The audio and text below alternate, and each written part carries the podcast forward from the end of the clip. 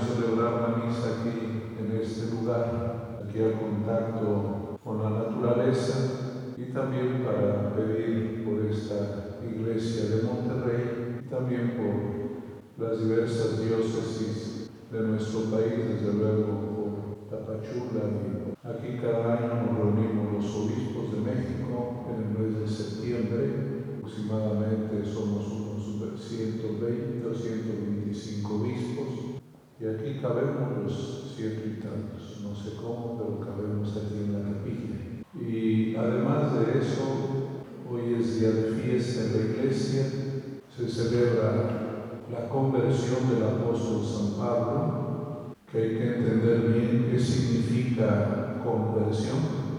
Desde luego que hay conversiones radicales, la de, aquel que se porta mal y luego ya se porta bien, el que no obedece la ley de Dios y luego la obedece. San Pablo no era esa su conversión. Él mismo dice que era un fariseo de estricta observancia, es decir, respetaba la Torah, la ley al pie de la letra. Era bien portado en qué, en qué sentido Él se ha convertido. Se convierte primero de no conocer a Jesús a conocerlo. Él tiene una información distorsionada acerca de Cristo y acerca de la comunidad cristiana. Y de modo sorpresivo y sorprendente, Dios le permite mirar la bondad de Cristo y también el bien de la iglesia y de la comunidad. El hecho histórico de Damasco no lo podemos concretar totalmente. Primero, aunque hay pinturas que dicen que se cayó de un caballo, ustedes oyeron, aquí no habla de que se cayó de un caballo. Uno puede pensar que era caballo que se cayó, pero no, no dice el Evangelio que se cayó del caballo ni tampoco dice a secas se cayó, se cayó rostro en tierra, que puede ser un acto voluntario después de oír una voz que no comprende, en señal de respeto a Dios, cae rostro en tierra. Su conversión es pues de no conocer a conocer, de no valorar a valorar la iglesia de no mirar correctamente el rostro de Dios a mirarlo como es en verdad.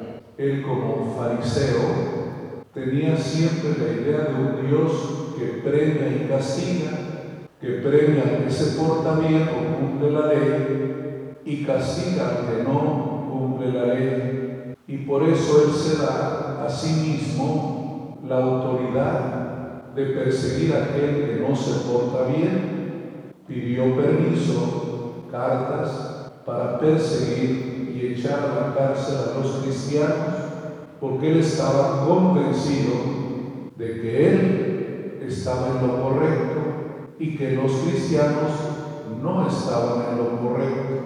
Él es congruente con su modo de pensar, pero no conoce el otro lado de la verdad.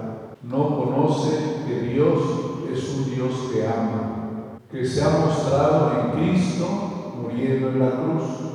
Y ese es su cambio. Y por eso el tema de que no ve seguramente fue una ceguera física, pero también hay una ceguera simbólica, como cuando decimos no veo claras las cosas. Dice que no veía, pero tenía los ojos abiertos. Ya Jesús en una ocasión había dicho que hay ciegos que ven y personas que ven que están ciegas. Porque una cosa es la mirada física y otra cosa es la mirada de la verdad. Él no veía las cosas claras se encuentra con Cristo y todo comienza a ser claro. El que era perseguidor se convierte en amigo, el que no acepta a la iglesia se convierte en predicador en la iglesia. Esto es lo que hoy celebramos, la conversión, voy a decir, al amor.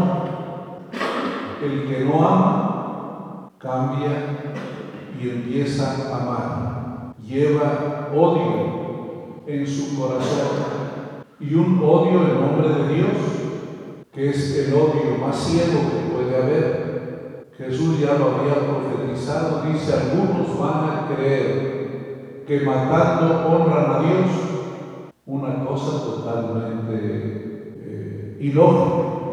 Pero así es el fanatismo. El fanático cree que está en la razón y por eso toma la decisión de matar a otro porque cree que no tienen derecho a vivir, que solamente tienen derecho a vivir los que piensan como Él, los que son como Él. En cambio, el que ama puede convivir y puede aceptar a los demás, aunque piensen, aunque sean de otro modo. Por eso también celebramos hoy el final de la oración por la unidad de los cristianos, cuántas guerras en nombre de Cristo, cuántas muertes en nombre de la fe. Y esta semana lo que es recordar que no hay ninguna razón para odiar, que no tenemos ninguna razón para odiar. Hay una canción que me gusta mucho de una cantante judía, si la buscan ahí en el Google, Ofra Hasa, que ya murió, tiene una canción muy bonita que dice, no hay tiempo para odiar, solo hay tiempo para amar. Y esta creo yo que es el mensaje del apóstol Pablo. No vale la pena vivir para dañar a otra persona, aunque creas que tienes la razón.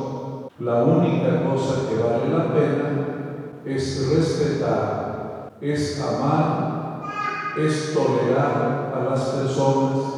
Y esto nos hace muy bien a todos, porque somos muy intolerantes, muy agresivos, creyendo que tenemos razón. Y como dije, así como no hay tiempo para odiar, tampoco hay ninguna razón para odiar. Solo hay tiempo para amar y solo para amar hay razones. El odio es siempre irracional, por eso lleva a cometer tonterías. Solo el que ama se mantiene razonable, no pierde la razón. Esa es la llamada del apóstol San Pablo, dejar el fanatismo religioso porque es contrario a la voluntad de Dios y la única razón por la cual vale la pena vivir es amar a Cristo y respetar a cada persona. Si tienen tiempo de oír la canción, oiganla, aunque sea en inglés, pero se imaginan lo que dice. Este, los que son internautas ahí sale mucho la palabra love y la palabra hate, ¿verdad? Los que te, echan grilla en las redes sociales son tus haters, los que te alaban son tus lovers, ¿verdad? Entonces la canción dice, It's no time to hate, only to love. Solo hay tiempo para amar, no hay tiempo para odiar.